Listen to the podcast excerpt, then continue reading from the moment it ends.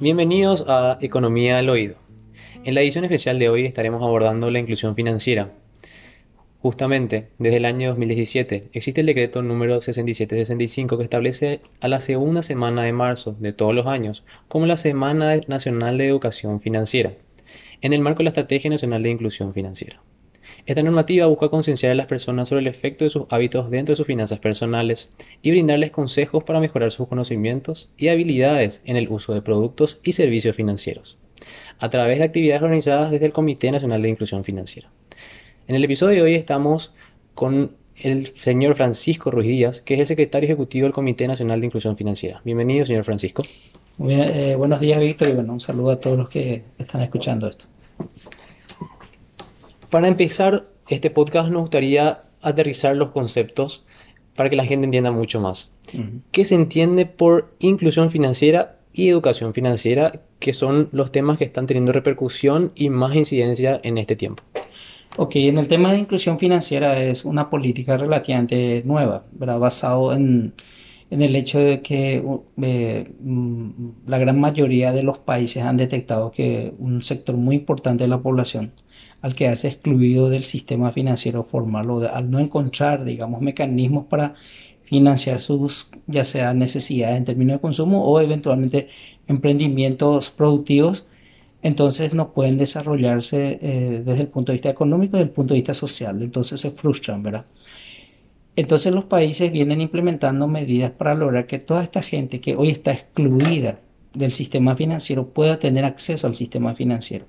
Y eso significa tener que trabajar en varios frentes, especialmente en el aspecto vinculado con eh, el acceso a la banca tradicional, eh, a través de, por ejemplo, eh, aumentando la, digamos, las operaciones electrónicas, utilizando los avances tecnológicos para incluir a las personas en en, los sistemas de información que utiliza el sistema financiero, porque al final la tasa de interés es un reflejo de la información, ¿verdad? O sea, si no tengo información sobre una persona, entonces la tasa de interés hasta incluso puede ser tan elevada que eh, alcanza niveles predictivos, o sea, le excluye a la persona de acceder a un préstamo. Entonces la información es un elemento fundamental y el objetivo de la inclusión financiera es remover todas esas barreras que le impiden a las personas tener acceso al sistema financiero. ¿Y en cuanto a la educación financiera? Y a su vez, eh, digamos, la, educación financiera es un aspecto fundamental. Eh, tiene que ver, en primer lugar, con una vez que las personas eventualmente hayan logrado estar incluidos dentro del sistema financiero, tengan, tengan digamos, una mejora en sus ingresos, incluso gracias a la inclusión financiera. La pregunta es cómo manejar de manera inteligente todos esos recursos que va a adquirir, ¿verdad? Eh, entonces, la educación financiera pasa por eso. Para que las personas puedan, por ejemplo, distinguir la diferencia entre un ingreso que le produce su negocio de sus ingresos familiares. Y al interior de su familia, el manejo inteligente del presupuesto. Eh, normalmente las personas dicen, no, yo gano poco, mis ingresos son bajos, no puedo generar ahorro y al no tener ahorro no tiene mecanismo para cubrirse de eventualidad. Entonces se le llama a digamos, a estas personas, a estos sectores se les llaman sectores vulnerables. Ante cualquier choque, ante cualquier situación adversa, entonces están muy expuestas porque no tienen, digamos, un colchón, eh, capacidad para amortiguar eventuales eh, crisis, vamos a decir. Mencionó el acceso a la banca tradicional, que de acuerdo a datos del Banco Mundial, del Global Findex, hasta el 2017, que es el dato más actualizado que se tiene, solamente el 31% de la población paraguaya adulta tiene acceso a una cuenta bancaria. También el 13% de esta población adulta tiene acceso a créditos. ¿Cómo se aborda desde la estrategia nacional? Sí, eh, coste que incluso si uno mira las publicaciones del 2011, 2014 y 2017 ve avances importantes en todo lo que es la bancarización, ¿verdad? Y tiene que ver principalmente con los trabajos que se vinieron realizando. Eh, un aspecto muy, muy relevante es eh, combinar inclusión financiera con protección social. ¿Qué significa esto? Significa que nosotros tenemos un segmento de la población que hoy está recibiendo transferencias del sector público, pero que lo está haciendo de una manera tradicional, a través del dinero, el papel, ¿verdad? Entonces, eh, una, una, de las principales, o sea, una, una, de las principales acciones contenidas en la Estrategia Nacional de Inclusión Financiera, que es el plan de, de corto y mediano plazo que tiene el Comité Nacional, es justamente lograr que todas estas personas que hoy están recibiendo transferencias del Estado y que lo están haciendo de la forma tradicional pasen digamos, a, a, recibir estas transferencias por medios electrónicos a través de una, principalmente al principio una tarjeta bancaria, verá que sería una tarjeta pasiva, vamos a decir, pero posteriormente la idea es que se vayan integrando al, sistema de información de los bancos y puedan ir eh, movilizando ahorros, canalizando ahorro o bien eh, realizando compras. Eh, justamente estuvimos en un evento en donde una de las empresas una de las empresas de soporte tecnológico del sistema financiero, presentaba eh, un trabajo que venía desarrollando con 27.000 comercios, de sus 30.000 comercios inscritos, 27.000 comercios, eh, quienes ya incluso eh, están realizando operaciones de manera electrónica. Pero además de eso, digamos, se presentó la experiencia de cómo un sector de la población, como el caso de Tabaí, este sector de la población que normalmente cobra eh, en efectivo, pasaron a cobrar con una tarjeta y fueron un paso más allá con la empresa, dado que se les habilitó a cada tarjeta una cuenta y entonces a partir de ahí se empezaron a registrar todas las compras, todos los movimientos y esas personas automáticamente pasaron a ser sujetos de créditos porque generaron un historial, un récord. Entonces es una de las acciones que el, digamos, la estrategia va a llevar adelante. La otra es fortalecer el uso de las plataformas electrónicas para poder generar información sobre las personas. Entonces, eh, hay grupos de trabajo que se encargan justamente de eh, aterrizar las 60 acciones que están contempladas en la Estrategia Nacional de Inclusión Financiera e, ir avanzando en propuestas. Algunas de ellas son complicadas porque requieren eh, alguna modificación legislativa. doy un ejemplo. una persona beneficiaria con alguno de los, de, los mecanismos de protección social, como Certecopona, eh, no tiene seguro de sepelio, por ejemplo. O sea, le llaman microseguro social a ese tipo de cosas. Entonces, la pregunta es, ¿por qué si es que tiene ya un mecanismo eh, de, que garantiza información respecto, digamos, al cobro permanente de un recurso, no se puede ir un paso más allá y las personas a su vez, digamos, por un monto mínimo, recibir el microseguro social de tal manera que cuando un familiar eh, fallece, ellos tengan toda la asistencia vinculada con el seguro, con el microseguro social, ¿verdad? O sea, puedan tener el recurso vinculado con los servicios fúnebres, eh, los, eh, digamos, el ataúd, todo ese tipo de cosas. Que le sorprende un poco a veces a las familias vulnerables cuando ocurren este tipo de cosas y les sorprende sin recursos. Entonces, la cuestión es, ¿por qué no tomamos estos programas de transferencia desarrollamos el microseguro social con un monto mínimo. Y ahí viene la cosa, se requiere una modificación legal porque estas, digamos, estos montos son, eh, deben ser recibidos 100% por los beneficiarios, no pueden ser descontados. Entonces, se requiere en ese tipo de cosas una modificación de carácter eh, legislativo. Entonces, hay veces que ciertas acciones van a comprender ese tipo de cosas. Mencionó varios puntos, el uso de dinero, el uso de banca móvil también mencionó, los comercios que se van adaptando a, todo el comercio ya más electrónico, los fondos de emergencia que tienen que tener las familias para hacer frente a ciertas situaciones imprevistas, eh, las entidades de medios de pago que también van utilizándose cada vez más para hacer giros, para hacer transferencias. Vemos que, por ejemplo, para el caso de los de las familias, solamente el 60% tiene, 40% mejor dicho, tiene un presupuesto. O sea, el 60% hoy no está previendo mes a mes cómo va a gastar en su día a día. De los cuales cobran la mayoría en efectivo. Un 74% de las familias cobran su salario en efectivo y solamente el 17 tienen un depósito. O sea, reciben por depósito. Y de estos que reciben por depósito, este 19%, el 55% lo extrae de una sola vez en efectivo. O sea, se va al cajero, quiere decir, y retira de una sola vez y un 29% aparte lo vas trayendo por partes durante el mes. Otra problemática que el 70% ahorra bajo el colchón. ¿Cómo, ¿Cómo hacer frente a todo esto? ¿Y cuáles son las medidas a largo plazo, o mediano a largo plazo que, se está trabajando? Sí, eh, definitivamente eh, quizás el principal enemigo, la principal barrera que uno encuentra en, en todos esos indicadores que vos acabas de mencionar tiene que ver con la cultura. Entonces hay un aspecto vinculado con la problemática de la educación financiera que constituye la cultura. Hay conceptos que se instalan en la cabeza de las personas que primero hay que desgrabar y volver a grabar, digamos, la, eh, la, habilidad correcta, ¿verdad? no es un problema únicamente de los países en desarrollo, también afecta a los países desarrollados. Hace poco en un estudio que se había publicado en los Estados Unidos indicaba que dos de cada tres personas tenían problemas financieros de corto plazo, o sea, estaban en, en digamos, en problemas para pagar, para cubrir su deuda, para honrar su deuda. Y creo que uno de cada tres eh, en los próximos cinco años tenía problemas para honrar su deuda, ¿verdad? Entonces, eh, en el caso de México, por ejemplo, se había publicado un informe que, que hablaba de que el 69% de la población eh, no tiene conocimiento sobre eh, cuestiones financieras en, en, lo que respecta al manejo personal de sus finanzas. ¿verdad? Todas las recomendaciones, todos, todos los expertos, personas exitosas incluso en la vida, eh, hablan sobre el, el, siguiente problema. dicen que en primer lugar que todas las habilidades que uno puede adquirir y que le lleva, digamos, o que le conduce a un éxito financiero no tiene que ver con lo que eventualmente estudio en el sistema educativo formal. En primer lugar. En segundo lugar, eh, hablan de que hay una confusión entre lo que es la riqueza patrimonial y lo que es la riqueza, digamos, cultural, ¿verdad? O sea, una persona puede eh, ser rica patrimonialmente, pero gasta como pobre, culturalmente como pobre. A la larga esa persona se empobrece.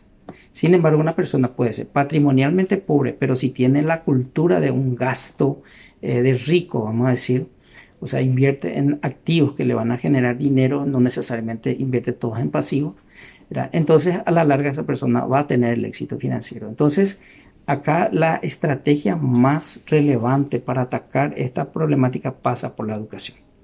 Y eso significa eh, empezar a trabajar con eh, el sistema educativo formal, con, digamos, con las mallas curriculares. Hay iniciativas legislativas, hay propuestas, ¿verdad? Eh, y además de eso, con la población que ya salió del sistema educativo formal, empezar a desformatear aspectos culturales como el famoso, digamos, Ñengan guaraní, por ejemplo, que dicen Boriajón, Boriajón, hoy o bien, digamos, la visión de muy corto plazo donde eh, algunas personas dicen, Marapio ya, ya, ya ahorrata sin de y no cubano. Entonces te lleva a eso que el ingreso que recibas hoy vas a gastar todo si no deformateas. Entonces la principal barrera acá es el aspecto cultural y es algo que tenemos que trabajar a través de técnicas y habilidades. Es posible, pero primero hay que mostrarle a las personas que no están manejando de manera inteligente o adecuada sus recursos, que pueden incluso mejorar sustancialmente, ¿verdad? y posteriormente eh, mostrarles técnicas o habilidades que se han desarrollado, incluso En, el, en, el, campo de la economía conductual, por ejemplo, ¿verdad? se vienen desarrollando herramientas o técnicas muy importantes para que las personas empiecen a generar cambios en cuanto a la conducta del gasto, ¿verdad? principalmente en su conducta de gasto. Porque normalmente las recomendaciones dicen no, no importa cuánto sea el ingreso, lo primero que uno tiene que reservar de ese ingreso, por más bajo que sea, es un X por ciento para un ahorro. ¿Por qué eso? Eh, no importa si es 10 mil, reserva un 10 mil mensual. Porque cuando vos retires todo ese monto, no va a ser 10 mil, va a ser, ponerle que va a ser 200 mil. Tu mente automáticamente va a pensar que es un premio. Y ya le va a empezar a gustar la cuestión del ahorro. Va a tener 200 mil a los 12 meses, por ejemplo, o 250 mil, entonces te vas a dar cuenta que, eh, ahorrando una parte más importante, poder recibir un premio mayor, ¿verdad? Entonces hay que empezar a trabajar con el aspecto cultural del, de lo que es el manejo de las finanzas. Teniendo en cuenta el manejo de las finanzas de las familias cuando, a la hora de hacer frente a, a emergencias, situaciones imprevistas, solamente el 10% es con respecto al ahorro y el 37% tiene que recurrir parte de su tiene que hacer frente con su salario y otro 37% de los fondos de emergencia vienen de los préstamos de las familias o amigos. Eh, esto también habla de la informalidad que hay de repente en el país también, también que está muy vinculada a la baja inclusión financiera actualmente está, está teniendo el país. Eh, ¿cómo, ¿Cómo, de acuerdo a la perspectiva que, que tiene la, la estrategia nacional, cómo hacer frente a la informalidad? Definitivamente, Vidor, es muy correcto lo que decís y también es muy relevante. Eh, no se puede hablar de inclusión financiera sin saber que eso está fuertemente vinculado a la informalidad. De hecho, eh, digamos que gran parte de la población esté excluida del sistema financiero es sencillamente porque no existe información formal validada por las personas, ¿verdad? Eh, por ejemplo, en estos días fue muy polémico todo el tema de la inscripción de los vendedores de yuyos, por ejemplo, ¿verdad? Eh, y fue muy cuestionado, pero en el fondo, si la gente se da cuenta, es una ventaja. ¿Por qué? Porque el, principal problema, cuando yo estoy excluido del sistema financiero, significa que el sistema financiero no tiene información sobre mí. O eventualmente, si tiene información, a lo mejor esa información es suficiente. Por ejemplo, si sabe que yo tengo un inmueble, quiero un préstamo de 200 millones, pero mi inmueble vale solamente 60, entonces puede ser que no, digamos, eh, o sea, eso me permite estar excluido. Pero por otro lado, puede ser que ni siquiera tenga información. Yo tenga el inmueble, mi inmueble no está registrado en, ninguna institución, digamos, del Estado, entonces tampoco el banco tiene la información, pues se puede certificar. Por lo tanto, no soy pasible de un préstamo. Y tampoco, eh, si yo voy ante un banco y le llevo la libreta en donde yo anoto mis ventas diarias de Yuyo, el banco me va a decir, muy lindo, espectacular, vender 300 mil guaraníes por día es un monto muy, muy significativo, 300, 400 mil por día. Y yo creo que fácilmente la gente llega a ese monto, ¿verdad? Pero, ¿qué es lo que me va a decir? Pero, y acá está la información, le voy a decir al banco, o sea, puedo sacar un préstamo. Y el banco me va a decir, no, porque esa información es tuya. Yo no sé quién puede validar esa información. O sea, vos no me podés dar una información, tiene que estar validada. Y ahí la formalización tributaria pasa a ser una ventaja. ¿Por qué? Porque hay una institución creíble como la Subsecretaría de Tributación. Eh, donde la Subsecretaría me reporta que efectivamente esta persona tiene inscrito un negocio y que sus flujos de ingresos están registrados en la Subsecretaría de Tributación. Automáticamente yo paso a ser pasible a un préstamo en un banco con eso. Entonces a veces cuando nos resistimos a la formalización no nos damos cuenta que nos estamos autocondenando al desarrollo. Desde el momento que tengo inmuebles que no están inscritos, que no están titulados, que no están regularizados, no tengo un aval para obtener un préstamo. Eso nos condena a ser permanentemente subdesarrollados en lo que le llaman justamente la teoría del capital muerto de Hernando de Soto. porque son pobres los países? Por la informalidad. Entonces, en la medida que avanzamos en las cuestiones de formalidad, también avanzamos en inclusión financiera. Y hoy hay muchas personas excluidas del sistema financiero por una cuestión de informalidad, pero son las propias personas las que se resisten a ser formales. Entonces, es una cuestión cultural. Parece ser como si fuera de que nosotros le estamos derrotando al, Estado cuando eventualmente actuamos por fuera de los canales formales. ¿verdad? La, gente se siente feliz a veces porque cree que le jode el Estado, pero en la práctica se condena a no ser pasible a un préstamo, a no tener eh, formalizado su, su, patrimonio y un montón de desventajas más para las familias. A la hora de hablar de, que el problema de repente podría ser cultural, que de hecho, de hecho la evidencia lo muestra así, tenemos también de que tanto el esfuerzo público y privado fue viniendo, eh, fue viniendo en aumento en todo este tiempo y fue también dando más puntos de, servicio, más puntos de acceso también a la, población por miles de habitantes, haciendo la métrica por miles de habitantes, inclusive también por kilómetros cuadrados también. Eh, esto fue aumentando, como pudimos ver, 36% en 5 años de los cajeros automáticos. Eh, tenemos también los corresponsales no bancarios que aumentaron en gran proporción, casi unos 60, 600% en 5 años también. Vemos que las sucursales también fueron aumentando en un 12%.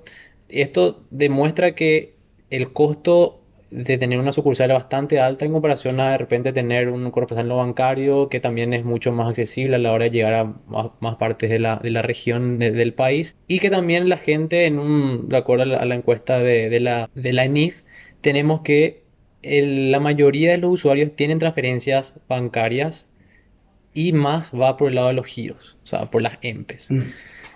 Usan mucho los giros, se va a un corresponsal no bancario y a partir de ahí envía su plata a su familia que está dentro del país, a tal o cual región. Entonces, se ve que los esfuerzos están haciendo por parte del sector privado, también con el aval del sector público también. ¿Cómo, cómo hacer y capitalizar mucho más para que a largo plazo llegue a mucha más población todo este esfuerzo? Mira, sí, sí hay algo Que, que he aprendido en todo este tiempo es que la política de inclusión financiera es quizá una de las políticas con, digamos, con evidencia de triple impacto más significativo. ¿Qué significa esto? Significa que normalmente cuando el, Estado promueve alguna política, el gobierno promueve una política, eh, hay un ganador y hay un perdedor. Una reforma tributaria genera ganadores perdedores. Eh, eventualmente incluso la inversión pública, ¿verdad? Porque, porque contraemos deuda, digamos, toda la población asume la deuda, pero se beneficia en la región del país. Sin embargo, en el caso de la política de inclusión financiera, eh, los bancos, ¿qué quieren? Los bancos captan dinero, quieren dar préstamos. Cuanto más transacción, más beneficio para los bancos. Eh, las personas que quieren, las personas quieren tener opciones, quieren tener acceso eventualmente a un préstamo de corto plazo si enfrenta alguna situación adversa, quieren tener opción de financiamiento de sus emprendimientos. Las personas quieren sacar préstamos, ¿verdad? Pero están excluidas. Los bancos no pueden dar, tienen dinero, ¿verdad? Por eso se explica de repente que el spread es entre lo que es tasa activa y tasa pasiva es muy significativo pero no pueden dar préstamo porque las personas no tienen formalizado eh, la información o no tienen formalizado su patrimonio, un montón de, de, inconvenientes estructurales, ¿verdad? Si logramos promover la inclusión y tenemos en contrapartida que al no poder financiar el consumo, empeora mi calidad de vida, al no poder financiar emprendimiento, no puedo generar incluso autoempleo, ¿verdad? Por lo tanto, la gente pasa, digamos, a un estado de pobreza. Si logramos que estas personas pasen a, digamos, al mundo de la inclusión financiera, los bancos pueden dar más créditos, las personas van a poder obtener créditos, tienen opciones, nadie les va a poner una pistola en la cabeza. pero Eso es muy importante porque a veces parece como si fuera que acá el sector privado nomás el que va a ganar. pero O si quieres pero estamos acá, si no, no sacas, ¿verdad? Nadie te pone una pistola en la cabeza. Pero es bueno que tengan las alternativas. Y el sector público gana también por varios aspectos. En primer lugar, porque está demostrado que la inclusión financiera reduce la pobreza y reduce de manera significativa una política muy eficiente para encarar el tema de pobreza. Y en segundo lugar, porque es una herramienta importante para eh, luchar contra la informalidad. Entonces, es una política donde gana sector, eh, sector privado, gana el sector público y ganan las familias. Es una política que yo le llamo triple impacto. Entonces, dentro del conjunto de políticas, creo que es una de las que se caracterizan, digamos, eh, una, una de las políticas más beneficiosas desde ese punto de vista. Ahora, eso implica que tenemos que trabajar de manera conjunta el sector público y el sector privado. O sea, es un tema de interés de todos los sectores, ¿verdad? Y también incluso las organizaciones sociales, ¿verdad? Eh, la sociedad civil no organizada, ¿verdad? Entonces, eh, avanzar en eso, fortalecer eso, es lo que queremos para los próximos años. Eh, queremos potenciar incluso, porque hoy estamos trabajando bastante bien con el sector privado, este, tenemos el apoyo muy fuerte del sector privado, pero definitivamente tenemos que eh, aumentar esos esfuerzos, porque necesitamos eh, lograr resultados más concretos, resultados más acelerados, vamos a decir, porque la pobreza no espera. Entonces, la estrategia en sí que vamos a seguir en los próximos años es puertas abiertas en el ámbito del Comité Nacional de Inclusión Financiera, un trabajo muy fuerte con el sector privado y quizás la, la innovación también que estamos incorporando es el voluntariado. Estamos trabajando con sectores de la juventud eh, que están organizados eh, de manera civil y realmente ha dado muy buenos resultados en poco tiempo. La juventud tiene mucha fuerza, mucha dinámica eh, generalmente no actúan por los canales tradicionales, les gusta más acortar las cosas, ¿verdad? buscan el camino más corto y eso es bueno, ¿verdad? incorporan esa dinámica a los trabajos. Entonces eh, vamos a estar apostando al trabajo, eh, a un trabajo mucho más intenso con el sector privado en los próximos años. ¿Cómo puede la ciudadanía encontrarles al Comité Nacional de Inclusión Financiera? Eh, en el, físicamente estamos en el Ministerio de Hacienda, en el piso número uno. Eh, tenemos los teléfonos de la oficina, eh, o en, todo caso incluso mi, mi, teléfono y podría eventualmente acceder a la página web de másvalesaber.edu.py donde están los contactos, el teléfono del ministerio eh, el mío es el 0994-151-352. Me pueden escribir, me pueden llamar por esa línea y yo automáticamente ya derivo con alguien del equipo de tal manera que vaya tomando conocimiento de alguna propuesta, alguna preocupación de la gente. ¿Qué específicamente abordan, qué temas abordan con la ciudadanía para que también tengan en cuenta eso a la hora de contactarles? Y son varios temas, porque la estrategia no solamente, o se habla que la estrategia tiene que ser útil, en primer lugar, eh, o los resultados de la inclusión financiera tienen que ser asequibles, o sea, eso significa que tenga que eh, tener de fácil acceso, no sea costoso, los costos de transacción tienen que ir disminuyendo, los costos de información también. Eh, también se abordan temas vinculados con la protección al consumidor y temas vinculados con la transparencia. Entonces, eh, tenemos un grupo de trabajo vinculado con eh, educación financiera, un grupo de trabajo vinculado con el tema de la protección al consumidor.